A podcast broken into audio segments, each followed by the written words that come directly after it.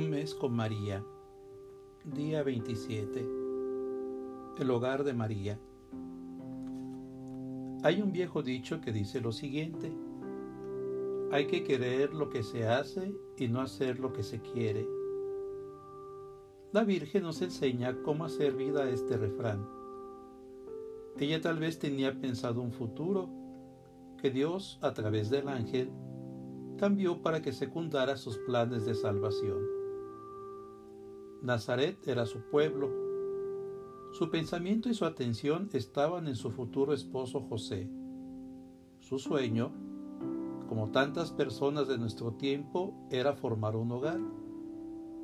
Mas Dios atravesó el umbral de su hogar y puso en medio de él la semilla de la luz esperada desde siglos, Cristo Jesús.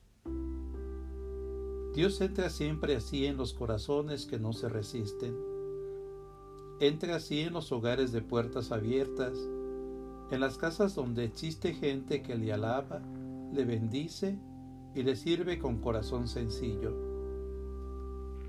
El hogar y el corazón de María eran llenos de fe y por ello una simple invitación del ángel le bastó para abrirse sin reservas a Dios y dejar que entrase en sus entrañas.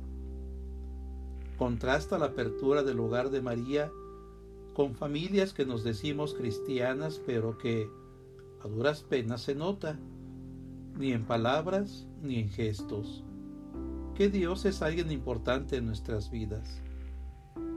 Damos gracias al amanecer por el nuevo día, bendecimos la mesa al mediodía, asistimos juntos como familia a la Eucaristía.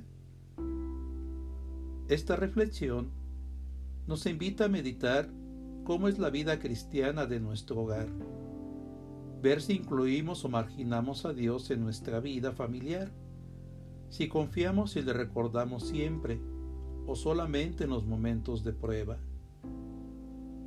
Ofrezcamos ante la Virgen María una foto de nuestra casa con nuestra familia. Quiere simbolizar nuestro deseo de edificar a nuestra familia en el Espíritu de Dios siendo fieles al Evangelio y a la Iglesia. Oración. Quiero, Virgen María, un hogar cálido como el tuyo, para que Dios no pase de largo.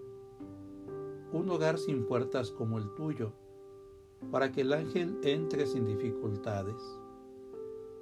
Quiero, Virgen María, un hogar sin techo, para que aún durmiendo pueda contemplar la inmensidad del cielo.